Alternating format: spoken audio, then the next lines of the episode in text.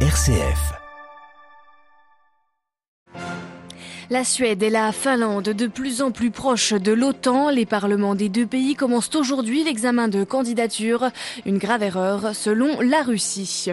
Le prix du blé bat des records aujourd'hui en Europe. L'Inde, deuxième exportateur mondial, annonce interdire les exportations de la céréale. Nous retrouverons notre correspondant sur place qui nous expliquera pourquoi une telle décision.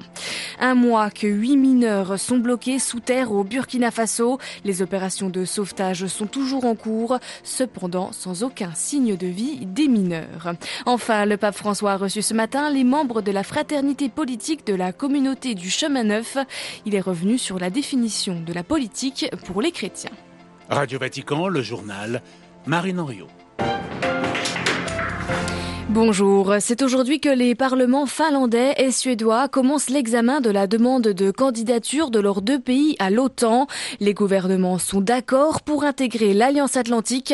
Reste à convaincre les députés que ce changement historique pour deux nations jusqu'ici neutres, mais que la guerre en Ukraine a fait changer d'avis. Xavier Sartre. Il n'y a guère de surprise à attendre de la part des parlementaires finlandais et suédois. Dans chaque pays, une solide majorité en faveur de l'intégration à l'OTAN existe. En Suède, les sociodémocrates, dont est issue la première ministre, ont abandonné leur ligne de neutralité qu'ils défendaient depuis des décennies.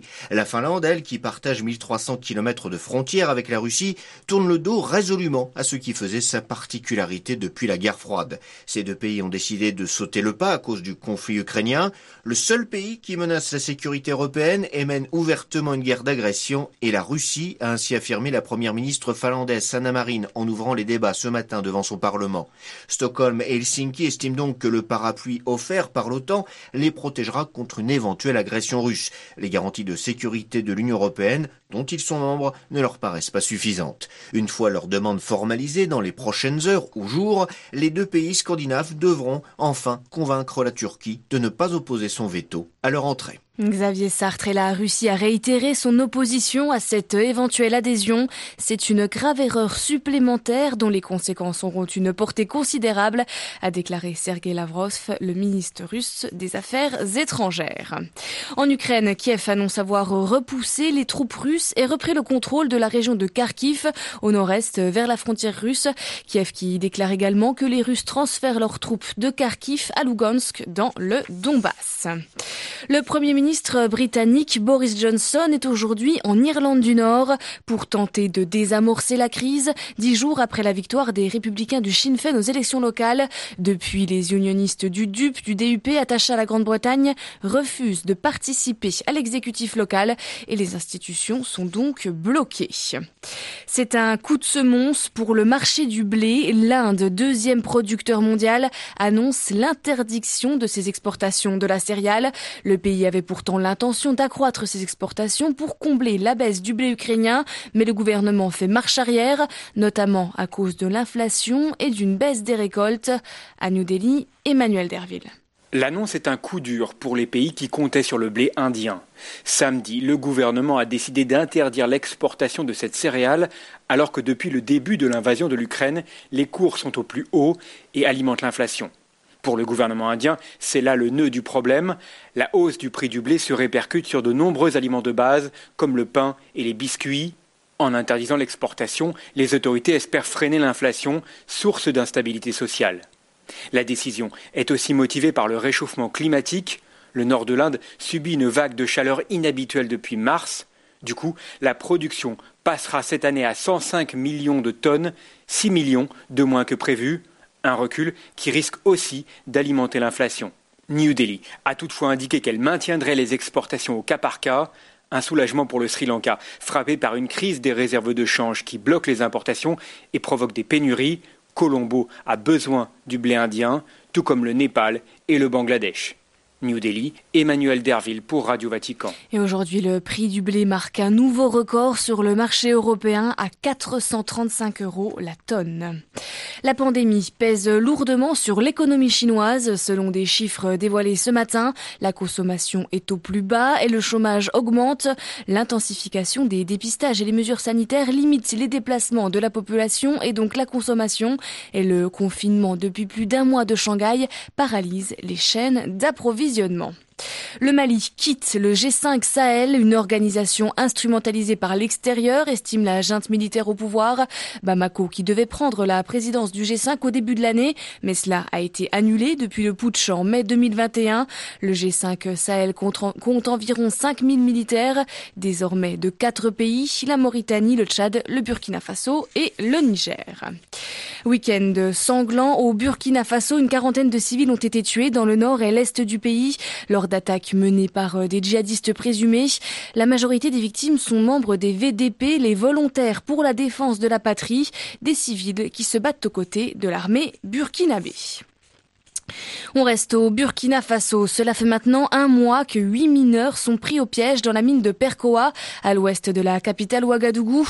Cette mine de zinc, exploitée par une compagnie canadienne, a été inondée le 16 avril dernier lors d'un orage violent dans la région, emprisonnant sous terre huit ouvriers. Une chambre de refuge a depuis été aménagée par les sauveteurs à 700 mètres sous terre, mais l'équipe de six Burkinabés, un Zambien et un Tanzanien n'a toujours pas donné signe de vie. Jean-Alphonse Sommet est ministre burkinabé des Mines et des Carrières.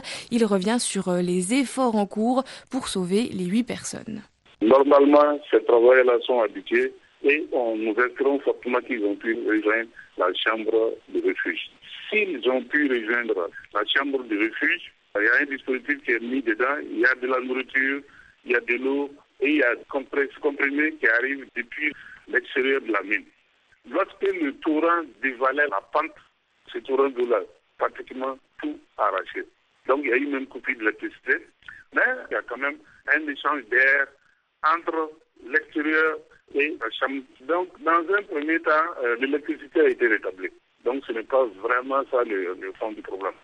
Le problème, c'est que la voie qui descend jusqu'à ces niveaux-là était fortement dégradée. La plus grosse difficulté là, c'est arriver à extraire cette quantité d'eau-là pour euh, arriver au niveau de la chambre de refuge, puis vérifier est-ce que les huit travailleurs ont pu rejoindre la chambre des mines et dans quel état ils se trouvent. Hmm, des propos recueillis par Stanislas Kambashi. Après les violences de la police israélienne lors des funérailles de la journaliste palestino-américaine Shiren Abou Akleh vendredi, les évêques de Terre Sainte réagissent et accusent la police israélienne d'avoir manqué de respect à l'église en pénétrant dans un établissement de santé chrétien, également d'avoir manqué de respect à la mémoire des morts. Monseigneur euh, Pierre Battista Pizzaballa, administrateur apostolique du patriarcat latin de Jérusalem, a pris la parole ce matin lors d'une conférence de presse. Aux États-Unis, les habitants de la ville de Buffalo dans l'État de New York ont rendu hier hommage aux dix personnes tuées la veille dans un supermarché par un suprémaciste blanc. Les victimes sont en majorité des Afro-Américains. Un crime raciste motivé par la haine, indiquent les autorités. La politique, un art de la rencontre fraternelle. Le pape François a développé ce matin un programme de politique au sens chrétien du terme. Il serait organisé autour du triptyque rencontre, réflexion et action. L'évêque de Rome s'adressait à près de 80 jeunes membres de la fraternité politique de la communauté du chemin neuf. C'était en salle Clémentine du palais apostolique d'Elfinalaire. La politique est d'abord l'art de la rencontre, a relevé le pape, une rencontre vécue par l'accueil de l'autre en acceptant sa différence dans un dialogue respectueux. Comme chrétien, cependant, il y a davantage puisque l'évangile commande d'aimer nos ennemis. L'on ne peut se contenter d'un dialogue superficiel et formel comme ces négociations souvent hostiles entre partis politiques a prévenu le pape. La rencontre politique doit être une rencontre fraternelle, surtout avec ceux qui sont le moins d'accord avec nous. Sinon, la politique risque de se transformer en une confrontation souvent violente pour faire triompher ses idées en une recherche des intérêts particuliers plutôt que ceux du bien commun. Or, rappelle le pape, le tout est supérieur à la partie car la politique est aussi réflexion autour d'un projet commun dont l'évangile est la boussole et non la défense d'intérêts particuliers. La politique, c'est enfin l'action. Le pape encourage la confrontation des idées avec l'épaisseur du réel. Si, dit-il, nous ne voulons pas construire sur un sable mouvant qui finit toujours par se dérober.